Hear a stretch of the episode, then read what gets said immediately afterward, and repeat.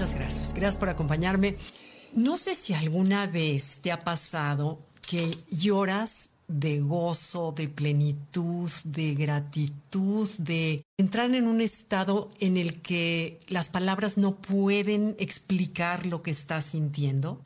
Quizás lo hemos vivido cuando nace un bebé, uno de nuestros hijos, cuando estamos en momentos íntimos con nuestra pareja, cuando estamos en la naturaleza y nos sentimos unidos con el todo, cuando tienes momentos de gratitud, cuando escuchas una música, una música, hay música que te hace llorar. Yo tengo una canción, una pieza que se llama Gymnopédie, que la, cada vez que la escucho verdaderamente se me salen las lágrimas, así como el primer concierto de Tchaikovsky. No sé, no sé, desde que la oí la primera vez, sin saber qué eran ni sin saber cómo se llamaban, me acuerdo que me, me, mueve a, a las lágrimas.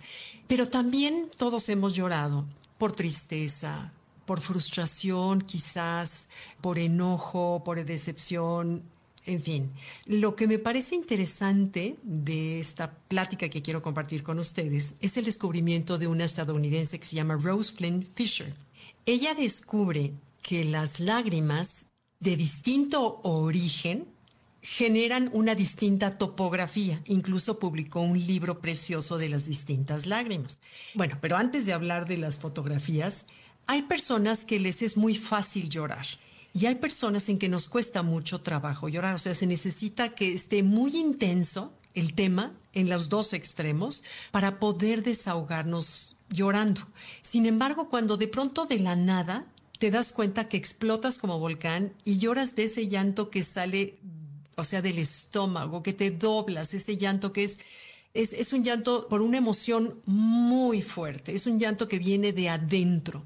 Eh, yo me acuerdo alguna vez, este, por supuesto, las penas de pérdidas que he tenido en mi, en, en mi vida, pero también me acuerdo una vez que no tenía yo por qué, estábamos en un temazcal con un chamán, un grupo de amigas y yo, en un con un chamán, la cosa más preciosa. O sea, de pronto empieza a cantar con ese canto que hasta cambian la voz y tocando un instrumento. No sé qué era porque era oscuro, estaba el vapor a todo lo que daba, el calor a todo lo que daba.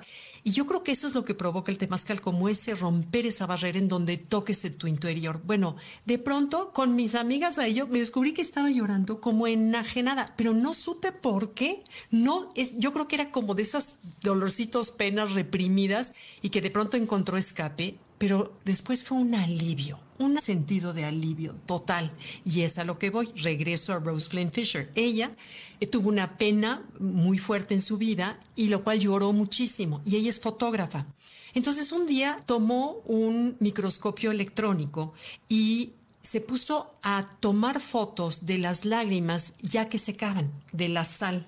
Entonces ella empezó a darse cuenta cómo las lágrimas, dependiendo de la razón, hacían distintos dibujos. Un poco como lo de este Masaru Emoto, ¿se acuerdan? Que yo creo que ya es algo que todos conocemos con las fotos del agua. Yo creo que movida un poco por ese experimento, no lo sé, lo ignoro, eso asumo yo, ella empieza a tomar y toma durante cinco años fotografías y se da cuenta en esta colección de un libro precioso que son 100 fotografías de distintos tipos de lágrimas, como las lágrimas que son de gozo, son completamente distintas a las lágrimas por tristeza o a las lágrimas por que te estás pelando una cebolla.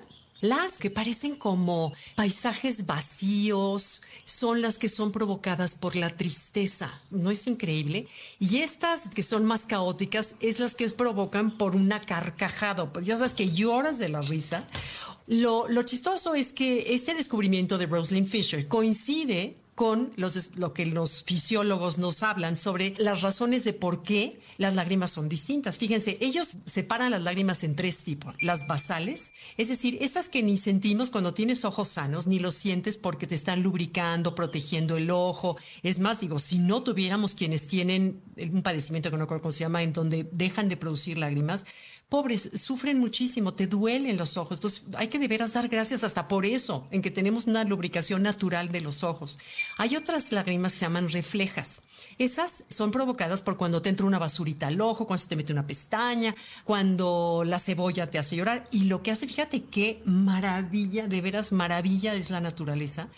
Cuando lloramos porque tenemos algo que nos irrita en los ojos, los ojos producen anticuerpos producen anticuerpos para protegerte de gérmenes, de bacterias. Entonces son anticuerpos que te protegen cuando tienes algo que se te mete, que me parece maravillosa esa inteligencia que tenemos en el cuerpo. Y luego, por último, las lágrimas que son emocionales o psíquicas, ya sea producidas por una emoción negativa o una emoción positiva. Entonces, la razón por la que esta fotógrafa las vea distintas es que las lágrimas van a producir, además de las enzimas y proteínas y sustancias oleosas que tiene la lágrima, van a producir, cuando son por emoción, una sustancia neurotransmisora que sirve de analgésico. ¿No es maravilloso? O sea, cuando lloras por eso te sientes bien, porque hay una sustancia neurotransmisora que te ayuda como analgésico y otra es una sustancia, las encefalinas, que te ayudan a sentir bien, que te ayudan a sentir alivio. Entonces, en verdad, las lágrimas expresan lo que las palabras no pueden expresar. Entonces, de veras hay que abrirnos a ser más fáciles, y me lo digo a mí misma, para llorar cuando sea necesario, porque la naturaleza nos va a ayudar a desahogar, a limpiar, a proteger y a sentirnos mejor. Entonces, bueno, si quieren este, encontrar el libro, las fotos de, se llama Rose Lynn, con Y-N-N, Fisher. Veanla, son muy interesantes sus, sus fotografías. Bueno, muchas gracias. Bye.